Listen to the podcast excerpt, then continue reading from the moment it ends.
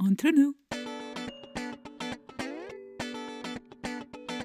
Entre nous, Le podcast. pour parler de sexualité. par vous Avec vous. Pour vous. Bonjour à toutes et à tous. Alors, bienvenue dans le 32e épisode du podcast Entre nous, le podcast du Lovell Center, le premier centre européen dédié au bien-être et à la sexualité. Aujourd'hui au micro, Bernard. Bonjour. Alors Bernard, aujourd'hui on va parler de permalove. J'imagine que c'est un sujet de découverte pour beaucoup d'auditeurs et d'auditrices. Et pour moi aussi, c'est gai d'en parler. On avait prévu ce podcast il y a très longtemps. Et enfin, nous voilà tous les deux rassemblés à Bruxelles pour enregistrer ce podcast chez Podcast Factory Org. Alors, comme à notre habitude, la première question est quelle est ton intention, Bernard, en enregistrant ce podcast? Hmm. Eh bien, mon intention, Olivier, c'est de venir ici pour parler de permaculture et de culture du désir, donc une association des deux qui fait Permalove, pour partager avec les auditeurs que la permaculture n'intègre pas toujours la sexualité. C'est quelque chose qui est un peu tabou parce que on sait que la permaculture est d'origine anglo-saxonne. A été euh, inventée par deux fondateurs dans les années euh, 60-70 et qu'elle s'est développée surtout dans les pays anglo-saxons d'abord. Et dans ces pays anglo-saxons, en fait, il y a une historique de puritanisme qui fait que le corps, euh, la sexualité, tout ce qui tourne autour de ça est un peu tabou. Et donc moi, qui ai eu la chance de découvrir tout ce qu'on pouvait faire avec la sexualité et ce que ça a apporté dans la vie, pour moi ça fait partie intégrante de la santé, la santé holistique, eh bien j'ai voulu associer en fait cette sexualité et le corps principalement à la permaculture et d'où est né ce permalove. Mais avant ça, c'est mon association qui s'appelait Permasens. Et Permasens, c'est la découverte de la permaculture par les sens en utilisant d'autres formes d'intelligence que l'intelligence purement cognitive. Donc déjà, il y avait une approche sensorielle, des sens et sensorielle, et puis ça a évolué vers la permaculture, vers la sexualité, et ça, ça a été suite à une rencontre avec un ami que tu connais bien, qui s'appelle Serge Mascaro, avec lequel j'ai monté Permalove. Voilà. Et je vous invite évidemment à écouter les podcasts de Serge. On en a créé deux, un sur le consentement et un sur la moisson. Voilà, l'intention des podcasts, c'est effectivement d'apporter des réflexions et des points de vue et partager des expériences de personnes engagées, passionnées, qui peuvent vous aider à travers des conseils et des prises de conscience à évoluer dans vos relations et votre sexualité. Ce qui est assez, je trouve, paradoxal, amusant, espiègle évident, c'est que voilà, la permaculture au départ n'est pas euh, liée à la sexualité et pourtant c'est l'étude du vivant, des systèmes vivants, des systèmes qui sont pleins de vitalité, qui sont en harmonie et intégrés. Alors évidemment, on peut s'attendre tôt ou tard à ce qu'en ouvrant cette porte, on arrive sur la thématique de l'amour, de la sexualité, parce qu'en parlant de la relation à l'autre, on est dans cette relation aussi de la sexualité. Donc je suis content d'ouvrir cette porte avec toi aujourd'hui, parce que beaucoup de gens connaissent la permaculture, et aujourd'hui tu fais le lien avec euh, la sexualité. On y arrive naturellement quand on ouvre son cœur, on sait que c'est euh, omniprésent et que c'est tellement absent de tous les systèmes humains, comme tu disais. C'est absent du système professionnel, c'est absent d'énormément de lieux, d'activités humaines, parce que c'est tellement tabou. Effectivement, j'ai envie de dire un petit mot sur la permaculture, parce que je pense que beaucoup de gens imaginent que la permaculture, c'est uniquement la culture de la terre, une manière de s'alimenter qui est plus durable, plus régénératrice des sols euh, et meilleure pour la santé. Mais en fait, la permaculture, c'est bien plus que ça. On pourrait l'associer à une forme de style de vie, parce que ça inclut tout, aussi bien euh, l'éducation que la santé, que la construction, que la gouvernance, que... et la sexualité. Ce qui m'intéresse dans la permaculture, c'est plutôt le côté humain de la permaculture. On appelle ça la permaculture humaine ou parfois la permaculture sociale. C'est ce côté-là qui m'intéresse et qui est directement lié aussi à la sexualité. Là, je te rejoins tout à fait sur le fait que bah, dans la nature, que ce soit le monde végétal, animal, etc., bah, la sexualité est omniprésente, elle fait partie de la vie, elle n'est pas séparée du reste. Alors que dans notre société, on a vraiment l'impression que c'est deux choses qu'on ne peut pas aborder de la même manière. En tout cas, pas dans les mêmes sphères. Tu as parlé de la sphère professionnelle, et je dirais même en général dans la société. On l'observe bien quand on regarde les médias, eh ben, on se rend compte que, par exemple, il n'y a aucun problème de montrer de la guerre, de montrer des morts. Ça, ça ne sont pas des sujets tabous, alors qu'ils ne font pas vraiment partie du vivant, finalement. Par contre, montrer un sein ou montrer une scène d'amour ou quelque chose comme ça, dans la plupart de nos sociétés, notre civilisation actuelle, c'est complètement tabou. Ça vient un peu de notre origine judéo-chrétienne, etc. Parce que, en fait, les peuples racines, eux, ils abordaient pas la sexualité de la même manière. Eux, ils étaient inspirés de la nature. Pour la sexualité, ça faisait partie de, en fait, comment pérenniser le clan, le groupe. Et donc, ça faisait partie de la vie. La reproduction, c'était une nécessité au même titre que la sécurité, le besoin de sécurité, le besoin de se reproduire pour pérenniser. Et aujourd'hui, euh, dans notre civilisation, dans notre société, elle n'est pas du tout abordée comme ça. Voilà une belle introduction, merci. La deuxième question habituelle, et on reviendra au sujet ensuite, c'est quelle est ta vision actuelle de la sexualité? Eh bien, moi, je dirais que je pourrais, par exemple, transposer cette question à mon expérience. En fait, euh, la sexualité, je l'ai découverte sur le tard. Parce qu'au départ, je suis quelqu'un qui a été formé plutôt dans la société conventionnelle. Je fais des études de management et j'étais pas très concerné par le corps, mais plutôt par la tête et par l'avoir, les artifices de notre société qui sont pas à l'essence même de la nature et du vivant. À ce moment-là, j'avais une sexualité assez banale, assez conventionnelle. Et du coup, le côté plaisir, le côté, en tout cas, tantrique, on peut dire, n'était pas du tout présent. Ce n'est que suite à un changement de carrière complet que j'ai fait, qui est passé du, plutôt de la tête du cognitif vers le corps, où là, je me suis euh, formé et j'ai développé des activités de santé et bien-être dans l'entreprise. Et c'est à ce moment-là que j'ai pris conscience que j'avais un corps et que ce corps-là, ben, comment ce qu'il pouvait faire pour fonctionner de manière optimale? J'ai fait de l'athlétisme, de la course à pied, course de fond, etc. Et j'ai transmis dans les entreprises à la fois des activités qui soient euh, corporelles, euh, sportives, mais aussi des notions de comment se nourrir, comment gérer le stress, etc. etc. Ça m'a fait prendre conscience du corps et dans le corps est venue la sexualité par le toucher, le massage, la danse contact improvisation, le massage tantrique, etc. Et là, j'ai vraiment pris conscience qu'il y avait quelque chose de très puissant que j'avais complètement ignoré pendant toute une partie de ma vie. Et ça, ça m'a euh, inspiré pour, en même temps que j'ai découvert la permaculture, d'associer cette sexualité, cette sensualité à la permaculture. Parce que, par exemple, bon, il y a trois principes d'éthique en permaculture. hein. C'est prendre soin de soi, répartition équitable des surplus, prendre soin de la terre et prendre soin des gens. Et des gens, ça commence par soi-même et les autres. Donc déjà, dans les trois principes d'éthique, il y en a deux qui concernent l'humain. Et donc, du coup, c'est quelque chose d'assez important. Moi, si tu veux, quand j'ai découvert ça, ben, je me suis dit, bon, ben, j'étais dans mon stade d'évolution euh, personnelle à un moment où j'avais pris conscience de ma sexualité et de tout ce que ça pouvait apporter dans la vie. Et je me suis dit, il faut absolument essayer d'associer les deux et expliquer pourquoi dans la permaculture ce n'était pas présent. Parce que moi j'ai surtout été formé en Angleterre. Qui dit Angleterre dit peut-être euh, un environnement un peu moins ouvert que l'environnement latin, je dirais, ou francophone. Là, ça m'a donné l'envie de pousser un petit peu un contre-courant. Donc on voit que ça a été un parcours très progressif en fait. Oui. D'une fonction très cérébrale, mentale, intellectualisée de la vie, avec une éducation, un travail, un job, et puis petit à petit on va vers le corps, le corps, la sensibilité, et puis on voit à quel point la sexualité est importante. Et là maintenant dans ton parcours aujourd'hui, que représente la sexualité pour toi? C'est quoi la sexualité? Au plus intime de toi, c'est Pour moi, la sexualité, c'est une association de deux choses. C'est d'une part euh, la reproduction, hein, mais aussi le plaisir. Donc c'est l'association du plaisir et de la reproduction. Et aujourd'hui, je dirais avec Permaloff, ce qu'on essaye de faire, c'est d'utiliser la culture du désir par le corps, donc par la sexualité, par la sexualité.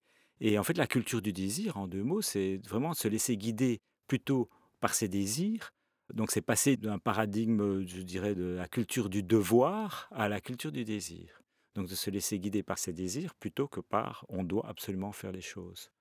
Et le devoir, c'est plutôt quelque chose qui est associé à notre euh, civilisation occidentale. Et le désir, c'est quelque chose d'assez nouveau.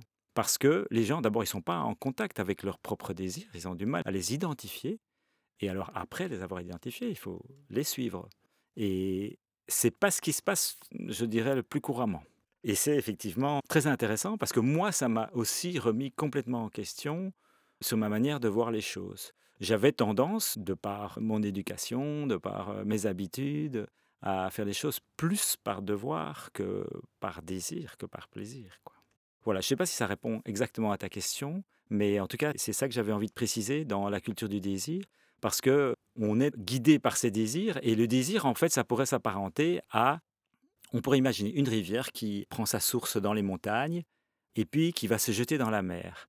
Rien ne peut l'empêcher d'aller à la mer, une rivière. Elle va de toute manière contourner les obstacles, s'infiltrer dans le sol ou quoi que ce soit, elle va se retrouver dans la mer, d'une manière ou d'une autre. Mais le désir, c'est un peu quelque chose comme ça. C'est un peu quelque chose de très très puissant comme ça, qui nous anime, qui nous met dans la joie, qui nous rend pleinement satisfaisants.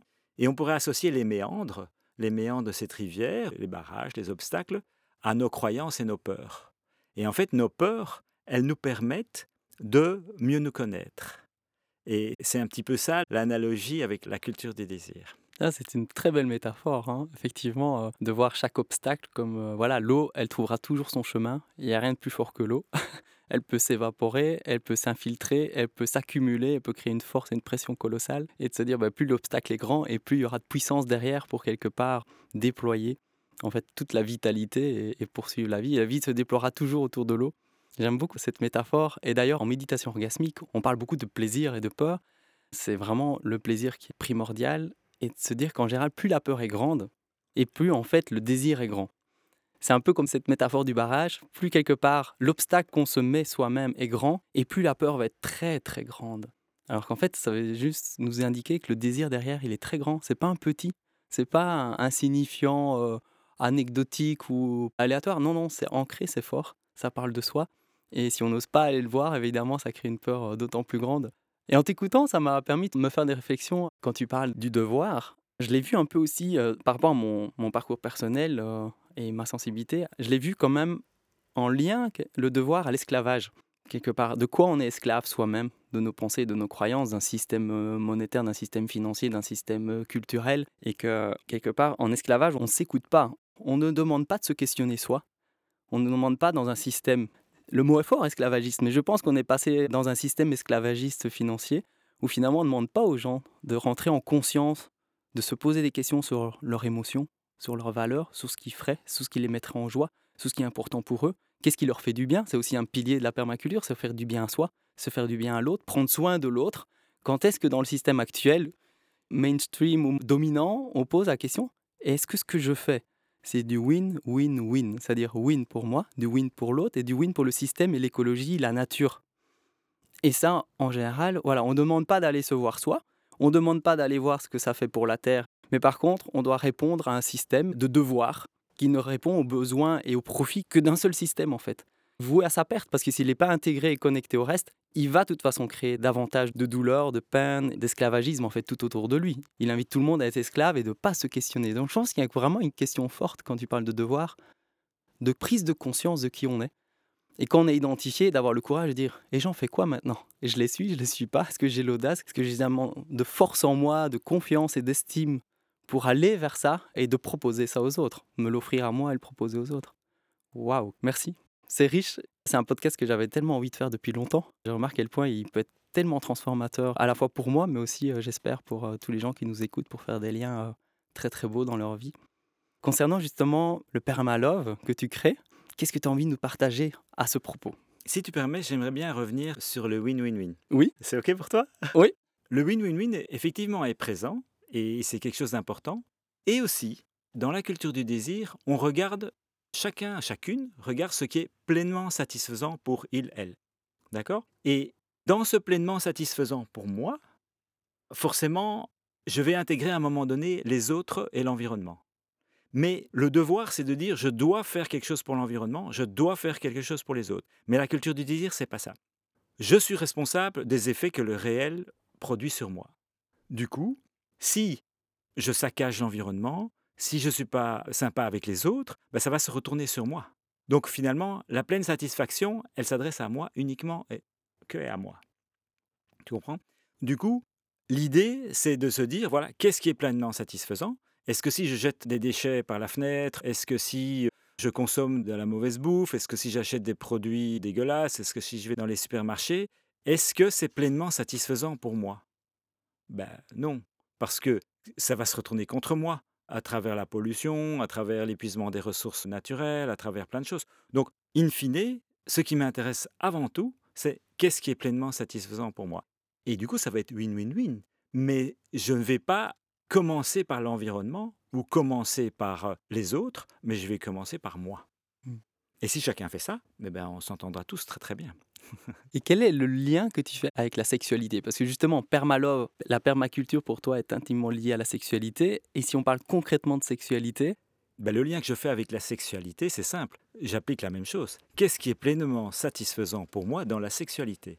L'idée, c'est de me mettre au contact avec mon corps, mes organes sexuels, mon désir, et de voir qu'est-ce qui est pleinement satisfaisant pour moi. Et du coup, dans la sexualité, on peut jouer de deux manières, c'est-à-dire que on peut servir ou se mettre au service de. Tu connais la roue du consentement? Je pense que vous avez fait un podcast déjà là-dessus? on le mentionne. Donc, on peut servir ou se servir. Eh bien, à partir du moment où ça reste consenti, eh bien, on peut, d'une manière pleinement satisfaisante, servir ou se servir. Je trouve que la sexualité s'intègre parfaitement bien dans la culture du désir parce que on se met aussi à son service d'une certaine manière pour se faire plaisir, pour voir qu'est-ce qui nous fait plaisir. Et du coup, on est exactement dans le pleinement satisfaisant pour moi. Qu'est-ce qui est pleinement satisfaisant pour moi? Évidemment, ce que je me pose comme question, c'est évidemment la sexualité est en lien intime et direct avec le plaisir, la joie de vivre, l'enthousiasme et le changement et l'impermanence, et le système et l'harmonie et le bien-être personnel. Et voilà, comprendre vraiment intimement c'est quoi ce qui est pleinement satisfaisant, parce que finalement, toi, tu arrives à cette conscience très large de ce que veut dire le pleinement satisfaisant par rapport à toutes les conséquences de nos actes, comment ça nous revient d'une manière ou d'une autre, dans l'interaction directe ou indirecte ou court terme ou long terme, hein, comment ça nous revient à soi, ce que ça génère, ce que ça produit, est-ce que ça me plaît dans mes valeurs et j'en suis fier? Et ça me satisfait Est-ce que tu aurais des conseils à donner aux gens dans leur sexualité pour être pleinement satisfaisant? Oui, j'ai des conseils à donner aux gens. Je dirais que le premier conseil, c'est oser. Oser faire une demande. D'abord se mettre en contact avec euh, ce qui nous fait du bien, quels sont nos désirs, et ensuite oser faire une demande et se dire que de toute façon, la réponse qu'on va recevoir, qu'elle soit positive ou négative, ce n'est que de l'information. Ça peut être un oui ou ça peut être un non. Ça peut être oui tout de suite avec moi maintenant et comme ça, ici, et ça peut être non, mais le non, ça peut être non avec toi ou non ici ou non maintenant, voilà.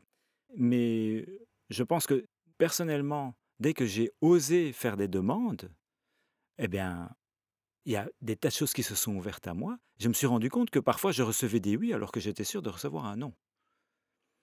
Et quand je reçois un non, c'est aussi de remercier la personne qui dit le non, qui donne sa réponse euh, négative, pour montrer que, en fait, on est simplement là en train d'essayer de trouver une manière de qui est pleinement satisfaisante pour chacune, chacun.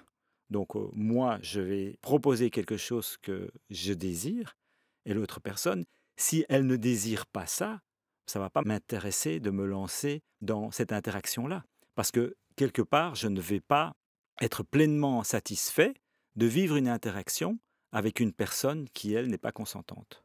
Donc le consentement, c'est vraiment la base du permalove, en fait. Je pense que c'est la base de tout ce qui existe sur Terre, le consentement. Que ce soit dans la nature, que ce soit euh, les organismes vivants, que ce soit les hommes, les femmes. Un autre conseil? Procéder par essai et erreur. Je suis un anti-dogmatique. Je veux bien répondre à ta question en donnant des conseils aux gens, mais je dis, il n'y a pas une recette. Il y a autant de recettes qu'il y a de personnes et qu'il y a d'interactions. Quelque part, la meilleure manière de voir ce qui est pleinement satisfaisant pour moi, c'est d'essayer quelque chose et de voir si ça marche ou si ça marche pas. Donc, en parlant de la culture du désir, en parlant de sexualité, en parlant de permalove ou de la permaculture, tout simplement, moi, j'invite les gens à essayer, essayer et à se planter éventuellement. Mais de cette manière-là, ils apprendront beaucoup plus naturellement et sans se référer à d'autres personnes qui leur diront, voilà, il faut absolument faire ça parce que c'est bien, c'est la vérité, etc. Chacun a sa propre vérité, ses propres croyances, etc. Chacun est différent, on est constitué euh, différemment, euh, on réagit différemment à, à telle euh, action ou autre. Et donc, pour moi, c'est procéder par essai et erreur. Voilà. Merci. Est-ce que tu peux nous en dire plus sur ton association, les actions, ce que tu fais, ce que tu proposes, comment les gens peuvent être aidés et aussi comment ils peuvent te trouver? Oui, bien sûr. Permalove est né il y a environ un an et demi. L'objectif final de Permalove, c'est de pratiquer Permalove au quotidien, tous les jours. De faire ce qui est pleinement satisfaisant pour nous tous les jours, de suivre nos désirs tous les jours, de se sentir autoresponsable tous les jours, de sentir sa puissance d'agir sa joie de vivre, sa joie d'être. Et pour pouvoir aider les gens à se familiariser avec ça, on organise des stages. On a acquis un lieu de formation en France, dans les Deux-Sèvres, près de Partenay, et on a l'intention d'en faire un centre de formation Permalof de la culture du désir. Le lieu s'appelle le terreau de la joie. En ce moment, on est en train régulièrement d'organiser des stages qu'on appelle autogérés, qui se passent dans un lieu au Mans qui a une salle de danse et un bassin chauffé à 35 degrés.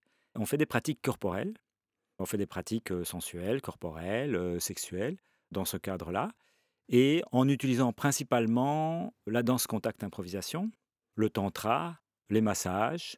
Ah, parfois, on, on fait un atelier ou l'autre euh, kink ou des choses comme ça, justement pour que les gens se familiarisent avec toutes ces techniques et se mettent en contact avec leurs désirs et que la sexualité fasse aussi partie de ces autogérés. Alors on va avoir aussi des formations plus grand public qui vont concerner des gens qui ne sont pas du tout en contact parce que dans les autogérés, les gens ils ont déjà une expérience, aussi bien tantra ou danse contact, danse dans l'eau, Watsu par exemple aussi. On va faire des stages plus grand public pour aider des gens à se mettre en contact avec leurs désirs et à appliquer la culture du désir au quotidien dans leur vie. On est en fait tout au début de notre association Permalove. Pour l'instant, on est en train de constituer notre site web, etc., qui n'est pas encore en ligne. Et d'ailleurs, le site internet, ce sera www.permacoeur, donc love cœur en français, .org. Et pour l'instant, en fait, les informations se trouvent sur euh, mon site, c'est mon association Permasens, c'est www.permasens.org.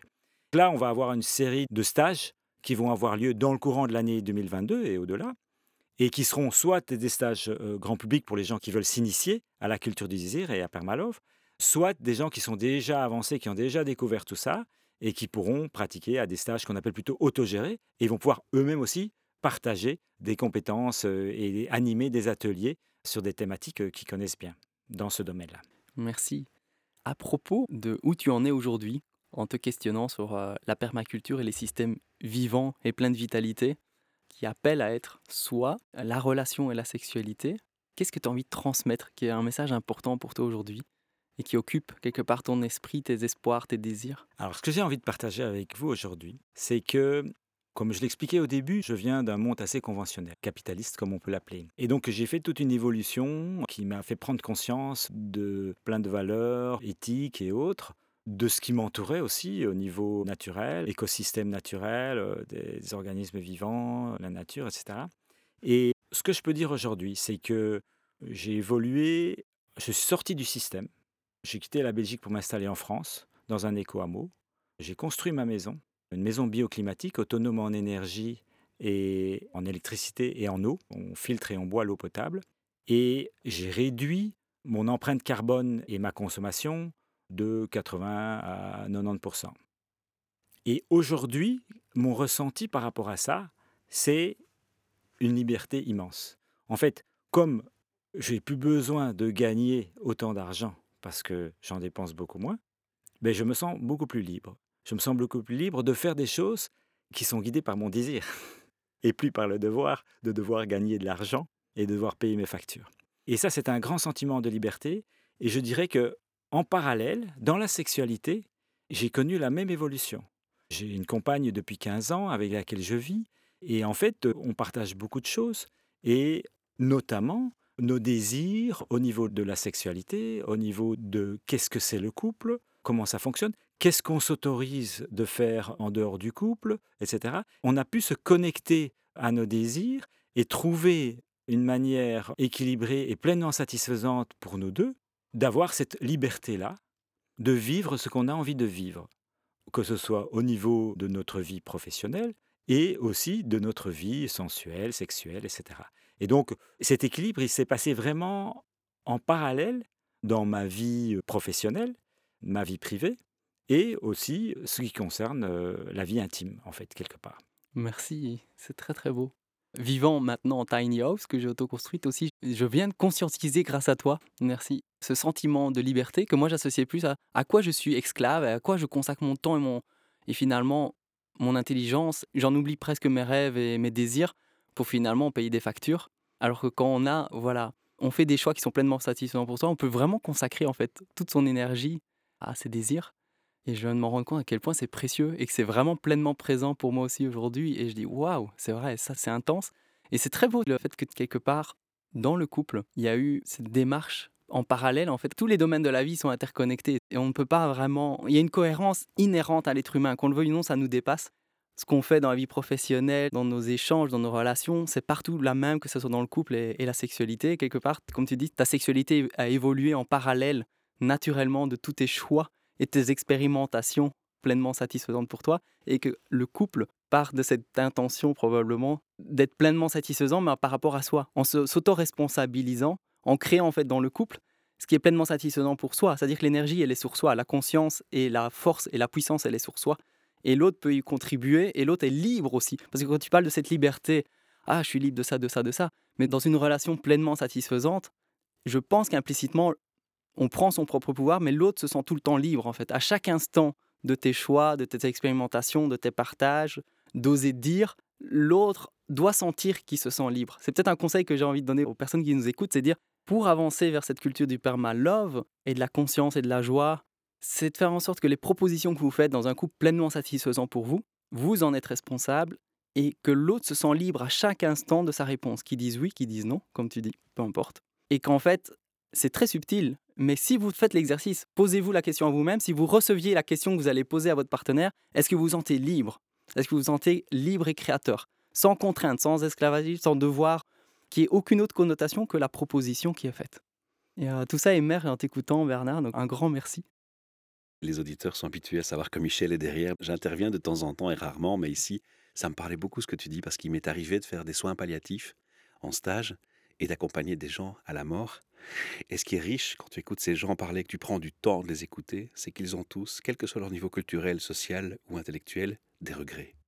Et les regrets qui reviennent sont j'ai pas dit assez je t'aime à mes proches, j'ai pas assez passé de temps avec mes proches, et ce qui est encore plus interpellant, c'est je n'ai pas réalisé mes rêves.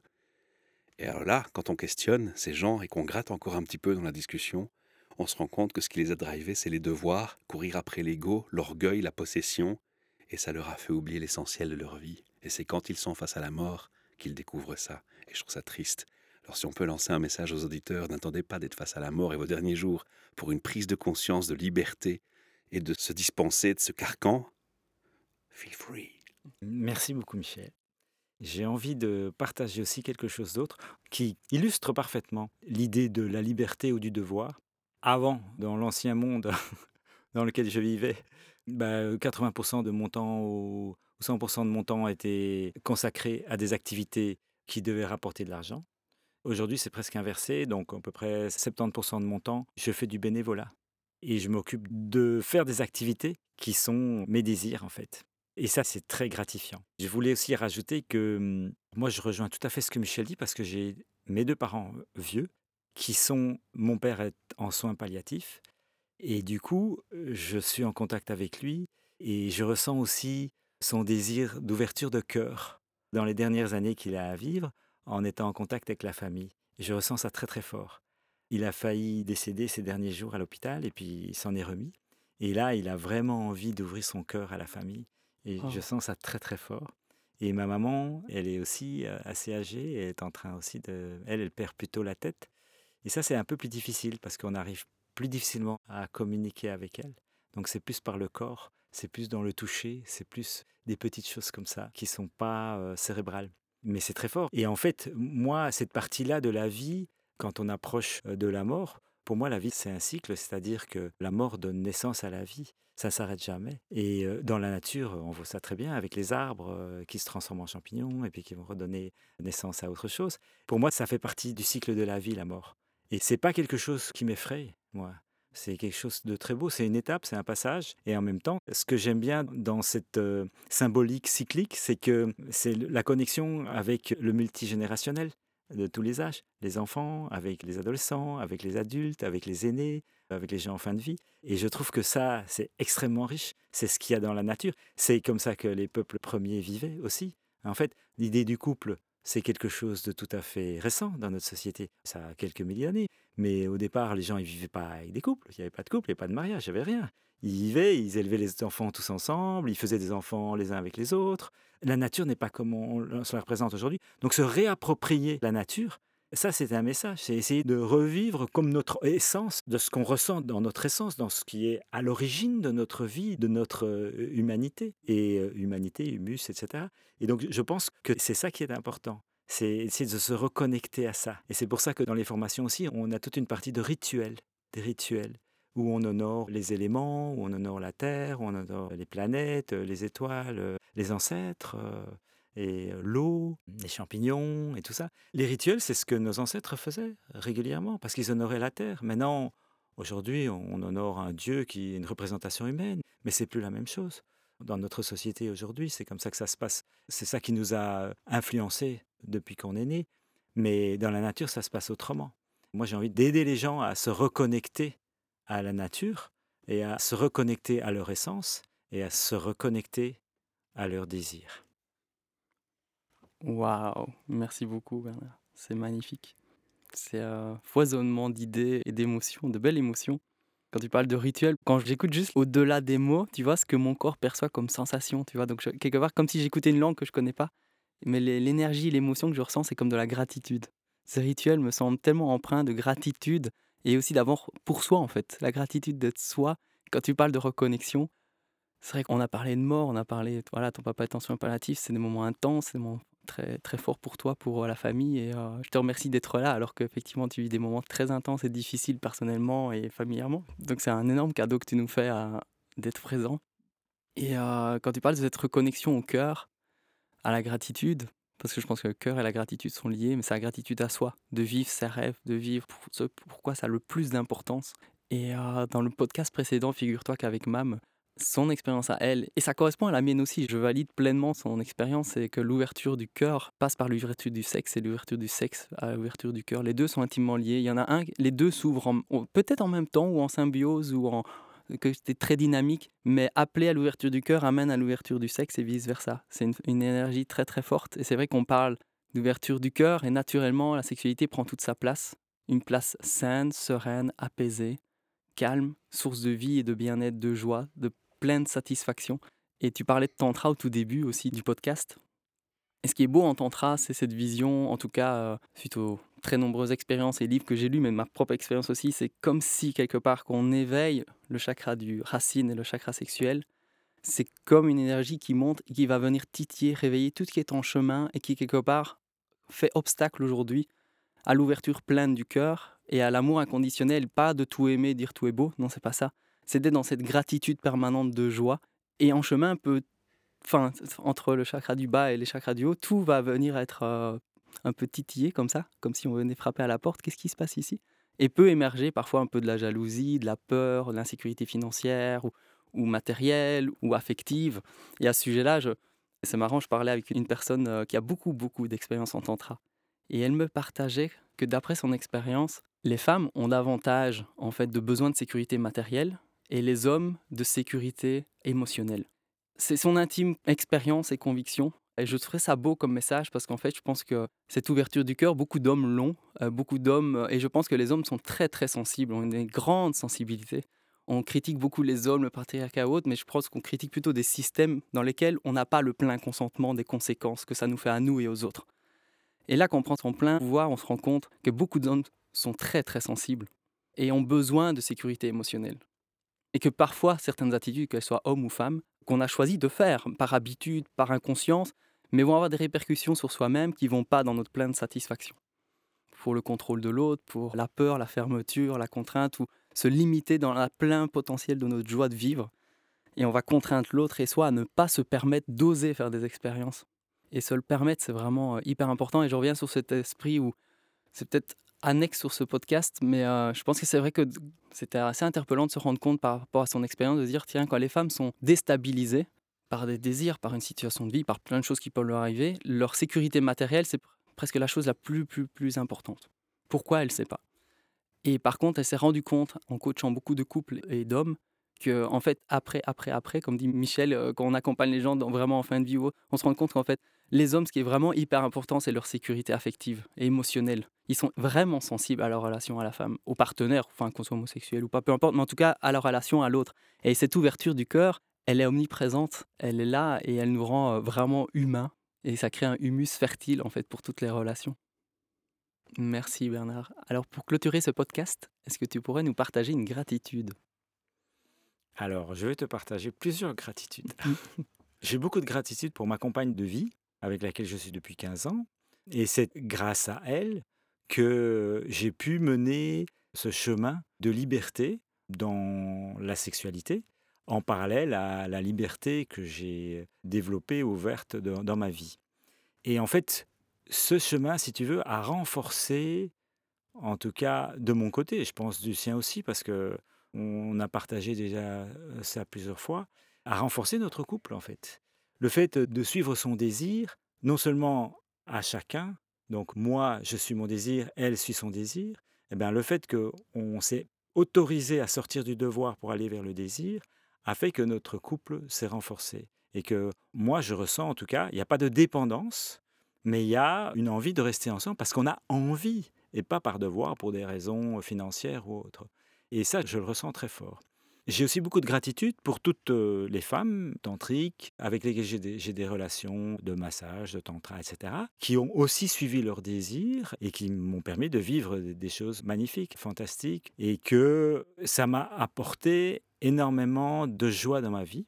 Et ça m'a fait prendre conscience aussi de l'importance de la sexualité et de, de ne pas forcément maintenir une relation avec une seule personne sur différents plans.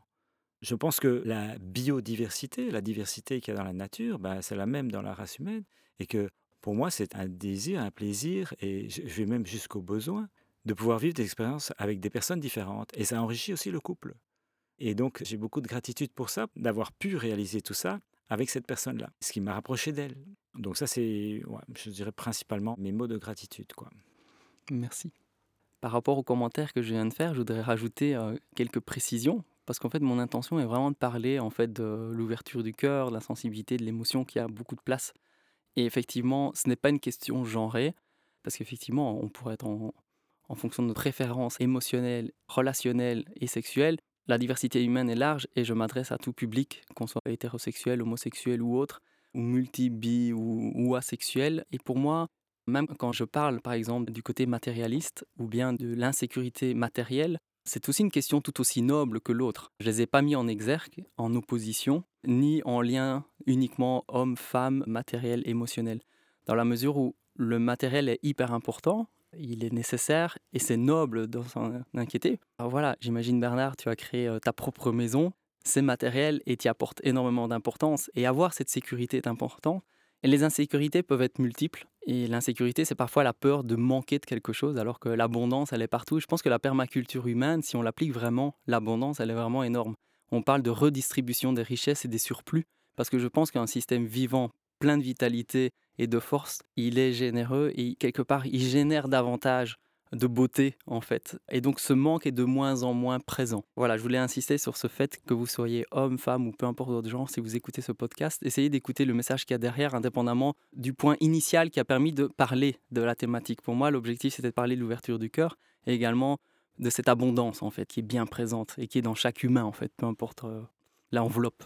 Merci Olivier. Et j'ai envie de rajouter quelque chose par rapport à l'abondance. Effectivement, la nature est très abondante quand on voit qu'on plante une graine de courge et qu'après on se retrouve avec euh, plein de courges qui contiennent des milliers de graines, euh, etc. La nature est très généreuse et je dirais que on peut, bon, quand on donne quelque chose à quelqu'un, ben, euh, de matériel, ben, c'est quelque chose qu'on n'a plus. Mais quand on donne de l'amour ou quand on donne du plaisir, par exemple, eh ben, on n'a rien perdu. Au contraire. C'est la fin du podcast. Merci Bernard pour cette co-création avec beaucoup de spontanéité, de vulnérabilité. Merci d'avoir été présent dans ces moments très intenses dans ta vie. Et merci à tous les auditeurs et les auditrices pour votre écoute. Merci beaucoup Olivier de m'avoir invité à ce podcast. J'ai eu beaucoup de plaisir à échanger avec toi et de parler du désir. Et j'ai envie de soutenir et j'ai envie d'inviter les gens à soutenir ces initiatives et tout le travail que tu fais avec le Love Health Center et euh, avec tous les podcasts et euh, les activités autour de la sexualité. Et euh, m'est venue une idée, un peu originale peut-être, de te soutenir. Eh bien, c'est de dire que je propose de servir avec mon corps à des personnes qui le souhaitent et euh, moyennant des conditions, évidemment, et que ces personnes, euh, si euh, elles ont eu du plaisir, eh bien, qu'elles puissent en échange contribuer financièrement à tes activités. J'ai deux propositions à faire. La première, c'est d'offrir un massage cachemirien à une personne qui est désireuse de le recevoir, une femme, pour qu'elle puisse contribuer à tes activités. La deuxième proposition, c'est offrir mon corps à une personne féminine qui serait désireuse de se servir. Et donc, euh, en échange de ces services que j'offre, à ce moment-là, ben, je demanderai que la personne puisse contribuer financièrement à tes activités. Waouh Merci Bernard. Alors c'est magnifique. J'adore cette créativité, ce côté espiègle, pragmatique et généreux et euh, relationnel. Merci de soutenir le Level Center d'une si belle manière. Merci. C'est vraiment un superbe cadeau. Alors, on va clarifier dans l'annonce du podcast comment effectivement la personne va pouvoir poser leur candidature et être choisie pour savoir qui sera la première personne à. Est-ce qu'on sert la première ou comment ça se passe? Je ne sais pas. Ça ouvre. Évidemment, quand on crée des choses, ça amène plein de questions magnifiques tout autour. Je ne sais pas si tu veux offrir une fois par mois ta proposition une fois par an je ne sais pas. Enfin voilà, je pense que s'il y a beaucoup de demandes, je reviendrai vers toi euh, en te disant bon, écoute Bernard, je pense que tu dois intégrer l'équipe du Lovell Center parce que tu vas devoir y passer beaucoup de temps. Ou bien le Lovell Center viendra au terreau de la joie. On viendra co-créer, vous aider parce que voilà, notre joie, c'est aussi de contribuer euh, autant que possible à toutes ces belles initiatives et euh, on a plaisir à aller là où on nous appelle et donc avec grand plaisir pour venir aussi vous aider et créer des ateliers avec vous, par exemple. Ok, avec grand plaisir de mettre en place euh, cela et de voir euh, comment c'est pleinement satisfaisant pour moi et euh, que ce soit aussi pleinement satisfaisant pour toi au niveau financier. Bien, merci Bernard pour cette pleine satisfaction de ce podcast. Merci à Michel du fond du cœur pour ce superbe travail. Il y passe des heures et a une énergie et une passion et une implication colossale et je l'adore pour ça. Merci beaucoup pour euh, le temps que tu consacres pour la création parce que ces podcasts vraiment n'existeraient pas sans Michel. C'est un partenariat magnifique et j'en suis pleinement satisfait. Voilà, ça sera ma gratitude de fin et je vous souhaite une belle journée. Au revoir et merci beaucoup. Entre nous. Entre nous, Le podcast Pour parler de sexualité, par vous avec vous.